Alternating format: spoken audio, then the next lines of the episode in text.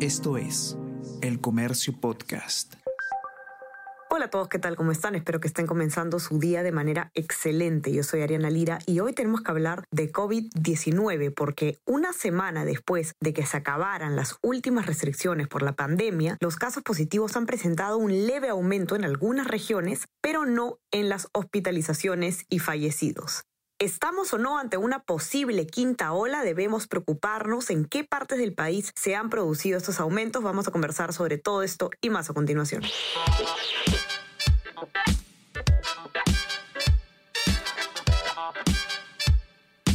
Esto es Tenemos que hablar con Ariana Lira.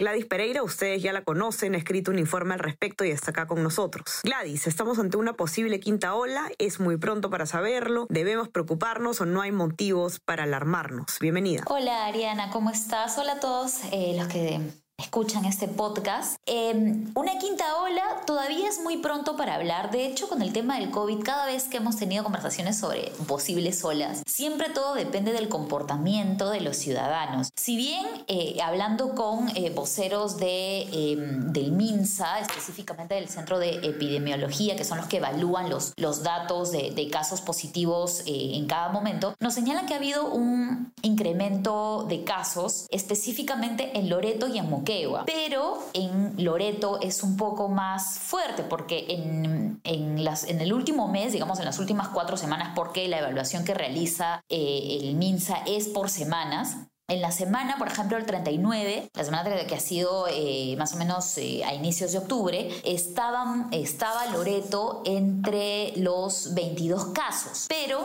la semana pasada ha cerrado en 130 casos, entonces hay un incremento importante. En cambio, en Moquegua, eh, el incremento se ha dado en estas últimas dos semanas y se ha pasado de 17 casos a 25. No es un, porcentaje em, o una cifra tan importante como veíamos en la primera, la segunda o la tercera ola, pero todo depende de la tendencia, que es lo que nos mencionan los especialistas, ¿no? Porque pueden haber fluctuaciones de que una semana aumenta, la siguiente baja, la siguiente baja, luego aumenta.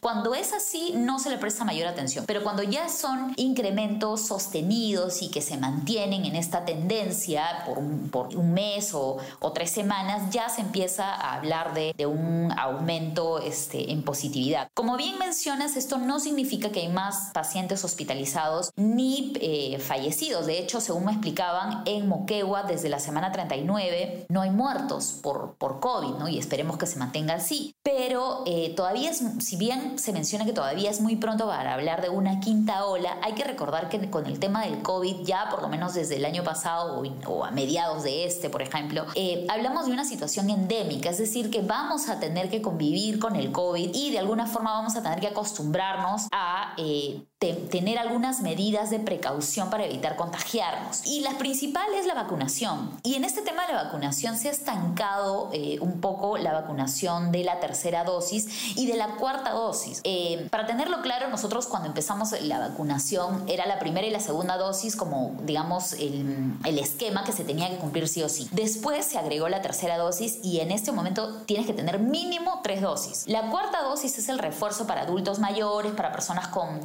y en general para toda la población que debe estar más protegida. Sobre esta cuarta dosis es, que no se han alcanzado todavía eh, una cobertura importante. Estamos en, en, menos de, de, la mitad de la población eh, que necesita este tipo de vacunación y en cuanto a la tercera dosis estamos bordeando el 70%. El, 70%. el tema es que eh, todo depende de cómo nos comportemos ahora para saber si en las próximas semanas vamos a tener un aumento de casos. De hecho, habló el director del CDC el Centro em, de epidemiología, epidemiología del MINSA, y él estimaba que podríamos hablar de si hablamos de una quinta ola, claro, recién empezaría a notarse para la, eh, para la quincena de, em, de, diciembre, es decir, un poco más de un mes, ¿no? Eh, y sobre todo se habla no de un incremento en todo el país, sino en zonas, Loreto, Moquegua, Piura, Lima. De hecho, Lima Metropolitana me explicaban que todavía no hay un incremento global, pero sí se están dando algunos aumentos en, en las DIRIs de Lima Sur y Lima Centro, que todavía no son significativos,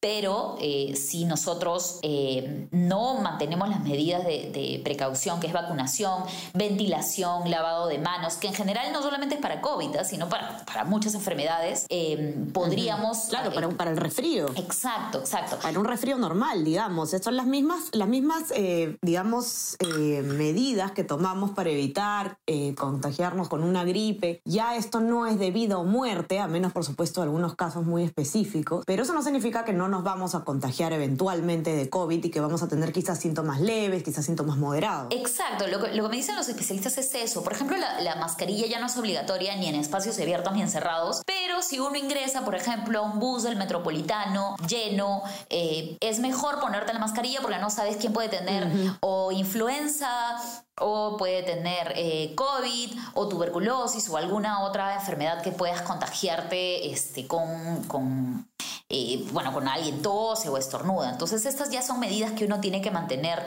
digamos, como normas de, convivencia en general, ¿no? Lavarse las manos continuamente eh, y este, la ventilación.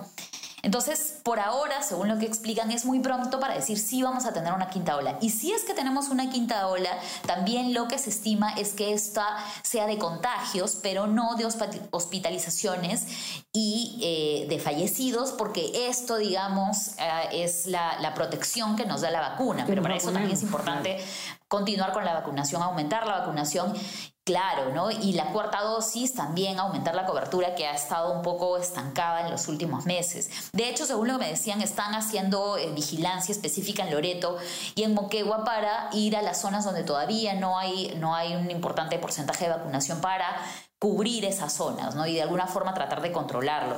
Pero obviamente todo depende del comportamiento eh, que tengamos en las próximas semanas. Ojo que también de alguna forma nos estamos acercando a fin de año y es un periodo en el que eh, siempre hay encuentros, a veces mm, no vemos a algún familiar y aprovechamos en estas fechas y hay que mantener siempre algunas medidas de precaución, ya no tan extremas tal vez como antes, pero siempre mantenerlas como parte de ya nuestra convivencia. Así es, así que eh, con calma, no hay motivos para entrar en pánico, saber siempre cuáles son los riesgos de un posible contagio, a nadie le gusta sentirse mal ni estar en cama, ni eh, siquiera estar un poco resfriado, así que cada quien sabrá cómo cuidarse. Eh, ya tenemos bastante claras cuáles son las medidas de prevención a raíz de todos estos años de pandemia y los invito a que puedan leer el informe de Gladys para que se den una idea más detallada sobre este aumento de casos y cómo va la situación epidemiológica. Ya saben que lo pueden encontrar en nuestra web elcomercio.p. También suscríbanse a nuestras plataformas. Estamos en Spotify y en Apple Podcast para que puedan leer todos, escuchar todos nuestros podcasts y suscríbanse también a nuestro WhatsApp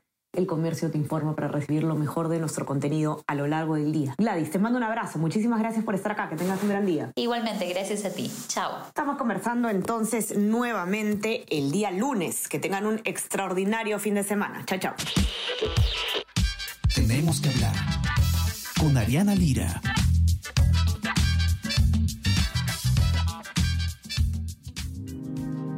El Comercio Podcast.